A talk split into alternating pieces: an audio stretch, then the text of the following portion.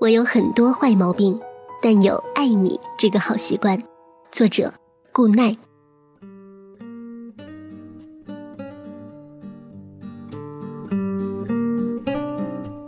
热闹的 KTV 里，大家忙着唱歌、猜拳、碰杯，宣子在一旁喝着闷酒。往日里吵着没安全感，在感情里胡作非为的宣子，如今什么都没了。这是宣子第二次失恋，第一次失恋要追溯到三年前了。那时候的宣子爱得热烈，异地恋，也要在每个周五下班后的夜里飞奔到对方的城市，熬了汤盛进保温壶里，宝贝似的捧着，坐两个多小时的车去探望声称发烧的男友。进了门，看到卧床的男人，正想表达心疼。被子里却探出另一颗头来。这一路奔波，汤还是热的，心却凉了。娟子把汤一股脑泼向床上的狗男女，重重的摔上门，把屋里女人的惊叫甩在身后，逃走。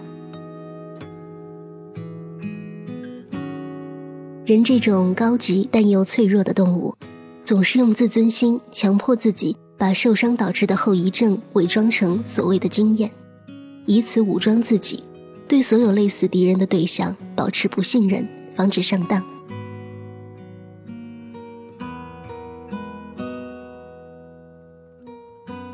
从那以后，男人没一个好东西，成了宣子两年单身时光里的口头禅。视爱情如粪土，拒绝所有男人的示好。就连喜欢的韩剧也戒了，说那不过是爱情童话，而现实常常让我们活成了警醒人的寓言故事。直到遇到了大岩，大岩跟宣子是在朋友的生日会上认识的，后来两人成了朋友，经常一起逛街、吃饭、聊天，渐渐的彼此都有了好感，而捅破窗户纸，又是在一个聚会上。宣子每次喝了酒都很健谈，那天一高兴喝多了，不小心跟大言聊起自己的从前，大骂渣男，边哭边骂。大言把他抱在怀里，埋头凑在宣子耳边说：“有我在，以后没人敢欺负你。”宣子抬起脸盯着大言：“那你欺负我怎么办？我不会欺负你的。”万一呢？没有万一。后来就像大家猜的那样，两人顺其自然的在一起了。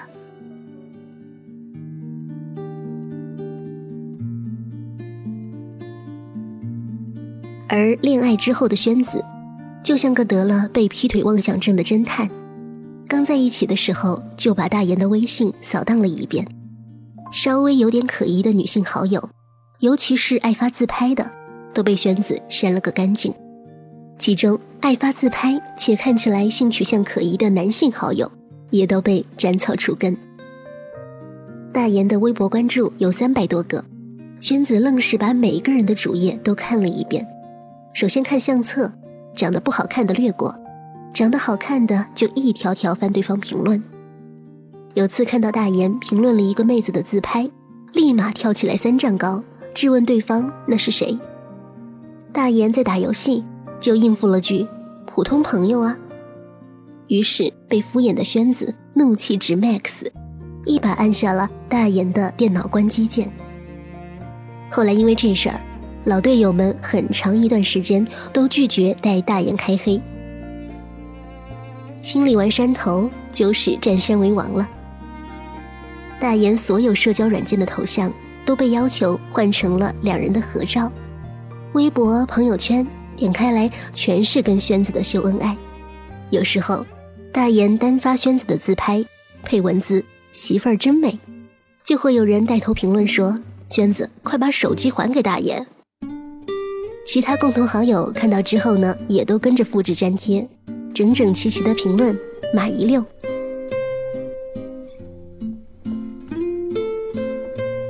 但凡应酬或聚会，只要太晚还没散场，大言就会收到宣子的夺命连环扣，催他回家。而大言总是在电话这头笑得一脸温柔，耐心地说：“媳妇儿乖，马上就回了。”挂了电话，如果有多事的人凑过来问：“这样你不烦呐？要是我媳妇这样，我早就翻脸了。”大言就会挠挠后脑勺，盯着亮着的手机屏幕里宣子的照片，笑笑说：“不会啊，我媳妇儿只是在乎我，为什么要烦呀？”一句话堵得挑拨离间的人一脸尴尬。交往第三个月的时候，大岩把宣子接到了家里一起住。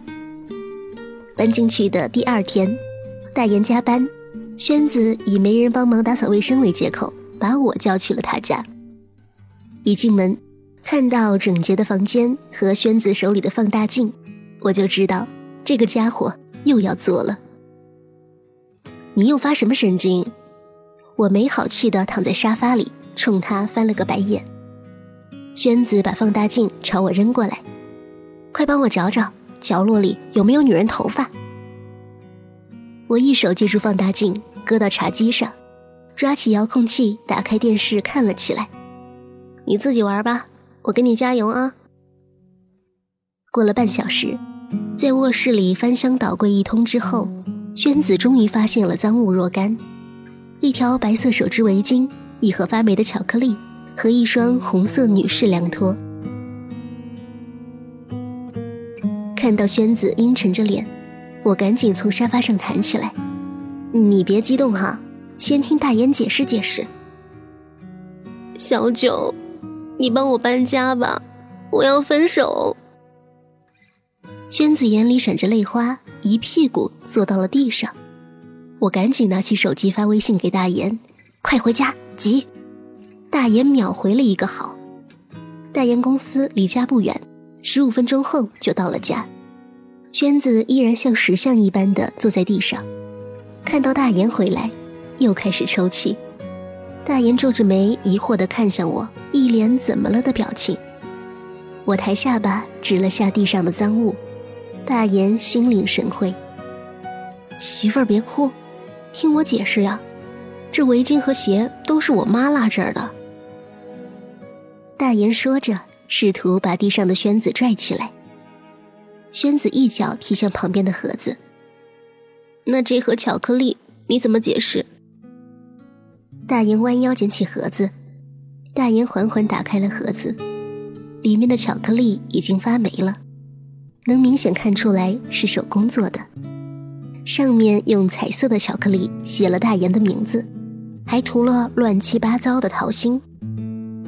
大岩面无表情，找准了垃圾桶，一股脑扔了进去。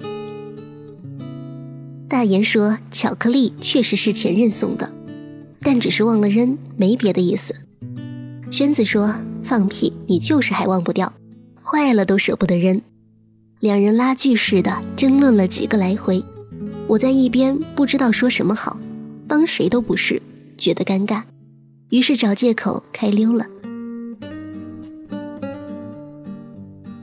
后来听说两人冷战了三天，而事情迎来转机是第四天，大言他妈去探望小两口，老太太一进门，大言赶紧接过大包小包的土特产。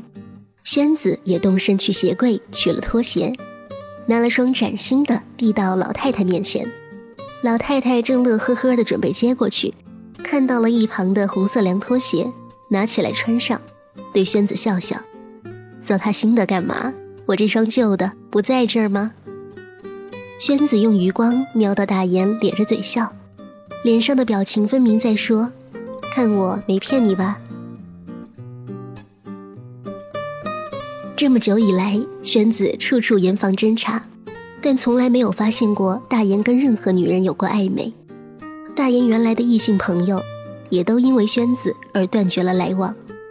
但有个女人一直被宣子视为情敌，大言的前女友。大言跟前任谈了三年，曾经已经到了谈婚论嫁的地步。情侣之间该经历的都经历了，后来因为女方出国读书，就把大言甩了。宣子总担心有一天对方回国了，两人会重修旧好，于是这就成了大言的人生污点。毕竟三年前在自己心爱的人枕边探出脑袋的，也是称之为前任的存在。在刚喜欢上宣子的时候，大言就自觉地把所有关于前任的东西都删了，手机相册、QQ 空间、朋友圈、微博一个不留。有次宣子吵着要看大言前任的照片，大言也是缺心眼儿。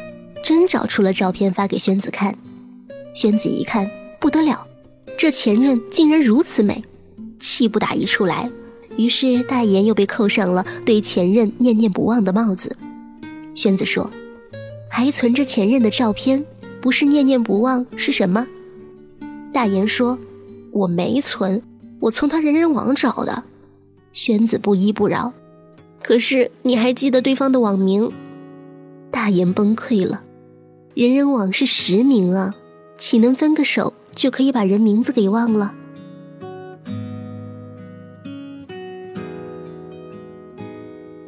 五一假期，两人休了年假去海南玩，第一天都开开心心的，直到第二天去了天涯海角，宣子问大言：“你以前来过这里吗？”大言说：“来过啊。”宣子掐指一算。大言上次来的时间跟前任还在一起，又不得了了，说你带他来过这儿，还带我来干嘛？于是立刻订了回程的机票，当晚飞回了北京。假期旅行泡汤。回北京之后，他窝在我家里哭，说真他妈后悔呀！好好的假期为什么要作死？放着阳光、沙滩、海浪不要，要回北京吸霾。我翻了个大大的白眼，说：“活该。”娟子不是不知道自己作，每次闹完了，意识到自己错了，又去跟大言道歉。宣子说：“我就是太没安全感了，表达在乎的方式不对。”大言说：“媳妇儿，我知道，我不怪你，我理解你。”大言是真的理解宣子。在他九岁那年，父亲丢下他们母子，带着别的女人跑了，从此音信全无。作为家里仅剩的男人，大言比同龄人成熟的早，用小小的手掌给身边这个被抛弃的女人擦眼泪，用稚嫩的肩膀扛起男人的担当。父亲那样的人是大言的耻辱和恨，他理解宣子，就像理解自己的母亲。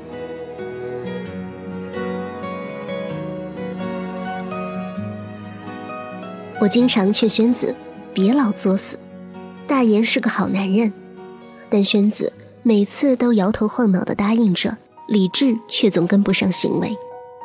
不过宣子是真的很爱大言，除了作这点，别的地方都是个相当合格的女朋友。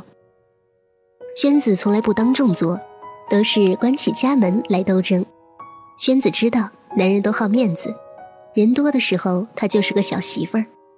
所以两人能好这么久，跟这点儿也有关系。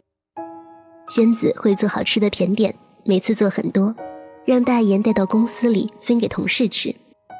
于是同事们都知道了大言有个贤惠的巧媳妇儿。大言脸上也有光，平时跟宣子出去逛街，买的三件有两件都是给大言的。虽然大言的钱都在宣子手里，但宣子从来不乱花。一心想着攒钱给大言换辆更好的车，聊天的时候，宣子也是三句话不离大言。好在，日子一天天过去，宣子的安全感总算是一点点坚固起来，两人闹别扭的时候少了，自然感情也就平稳了。但平静的日子没有持续太久。随着大言事业的蒸蒸日上，跟宣子的感情又开始变得紧张，因为大言越来越忙，有时候忙的都忘记吃饭了，哪里还会记得第一时间回宣子的消息，还经常加班到半夜，回家之后倒头就睡，以往都是大言做好了饭给宣子吃，现在是宣子做好了饭菜，直到凉了都不见大言回家。这种反差，宣子自然忍受不了。三年前那种绝望感又回来了，像铅一样灌满心头。曾经那段时间，那个人也总说忙。所谓不爱一个人，不就是在日夜间偌大的间隙里，也容不下那个人单薄的影子吗？宣子经常在深夜里，泪眼朦胧地摇醒瘫倒在床上的大言，质问。是不是不爱他了？为什么都不理他？起初，大言会挣扎着爬起来给他擦眼泪，然后哄着睡着。宣子误以为只要这样就可以得到更多的在意，于是愈演愈烈。三天前，宣子掀起栽倒在床上正呼呼大睡的大言的被子，怒斥：“为什么不洗澡就睡觉？”十月底的北京已经很冷，还没有暖气。被冻醒的大言实在忍不住心里的憋屈，大声斥责宣子不懂事。深夜里本来就四周寂静，大言嗓门一大，宣子心里的委屈和惊慌一股脑窜上眼底，眼泪顺着脸颊吧嗒吧嗒砸到地上。大言慌了，想上前哄，被宣子一把推开。你们男人没一个好东西，你跟那个混蛋还有你爸一样，都是渣男。后来宣子说，他当时看见了大言眼里的失望、愤怒和伤心，那是一个他从来没有见过的大言，像一只防备着一切的流浪猫。然后，大言穿上衣服离开了家，这三天里，谁都没能联系上他。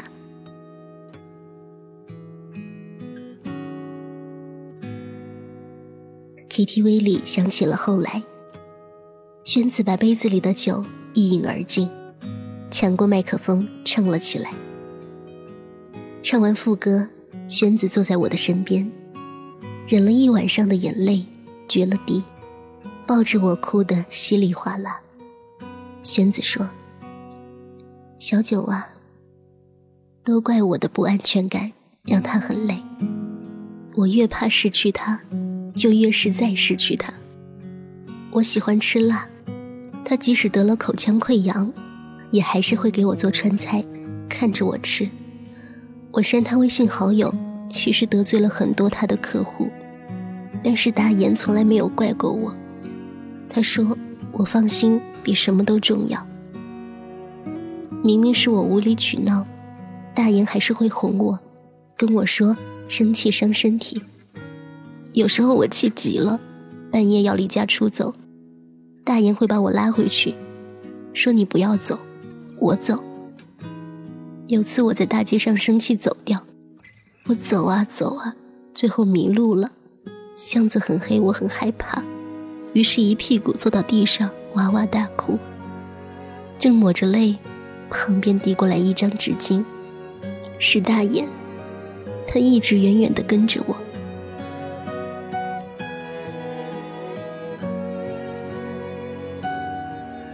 说着说着，宣子泣不成声。我拍着他的背，任由他的眼泪蹭到我衣服上。宣子喝多了，开启话痨模式，趴在我的肩头上继续呢喃着：“我爱吃醋，我小心眼，因为我太在意他。我总是担心他不担心我，我怕他被抢走。”我怕自己不够好。其实大言早就把我的伤治好了，我沉浸在他几乎纵容的关怀里，不愿出来，却成了用别人的错误惩罚他的罪人。我自私，我不讲理，有很多坏毛病，只有爱他这一个好习惯。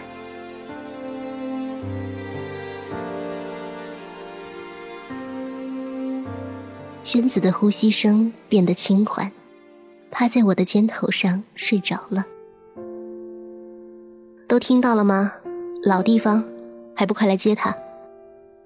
我对着手机说道。在宣子唱歌的时候，我打通了大言的电话。他坐到我身边的时候，我偷偷开了免提。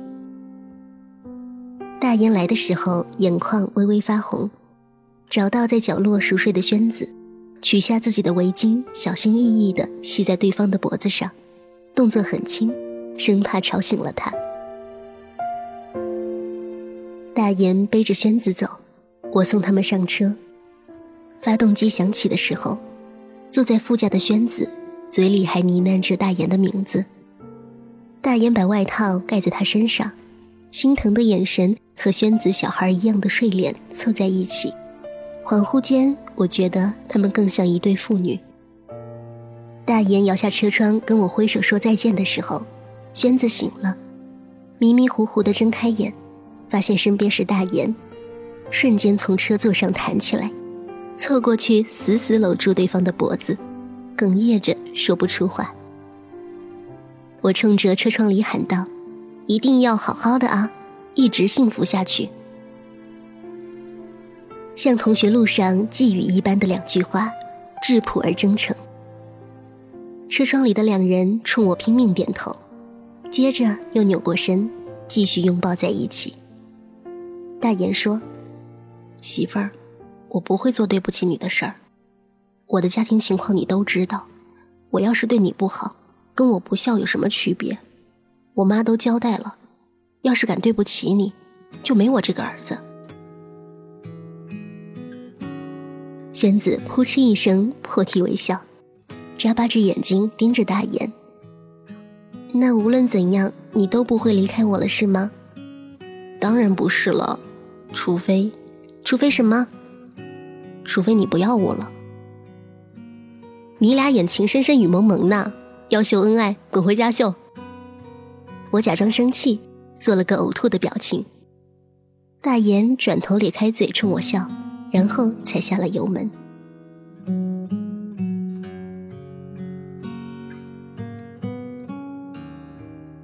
都说两个人相处久了，关系就会变成血浓于水的亲情，变成一种习惯。他的刁蛮任性，他的自私多疑，他的不可理喻，这些令人生厌的缺点，在生活里横行霸道，却又让人割舍不掉。生气的时候想全丢掉，然而一转身，少了他的影子，又觉得生活空空荡荡。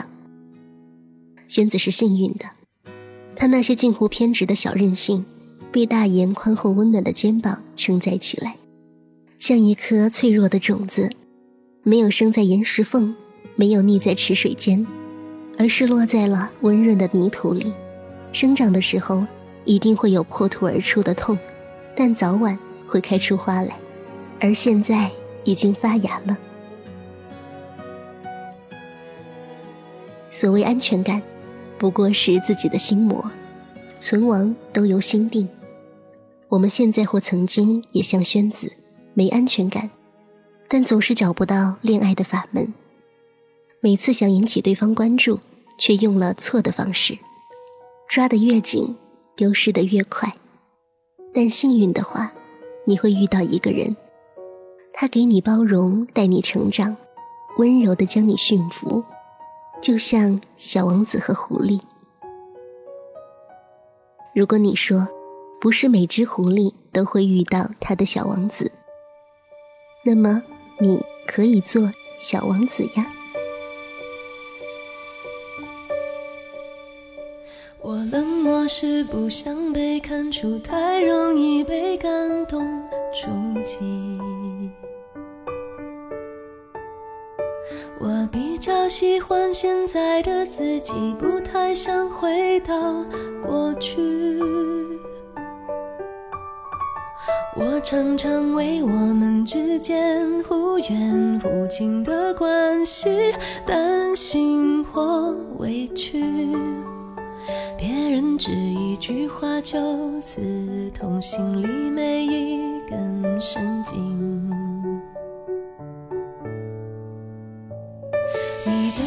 孤单是座城堡，让人敬仰，却处处防御。你的温柔那么缓慢，小心翼翼，脆弱又安静。也许我们都已回到，这次面对的幸福是。珍惜所以才犹豫忘了先把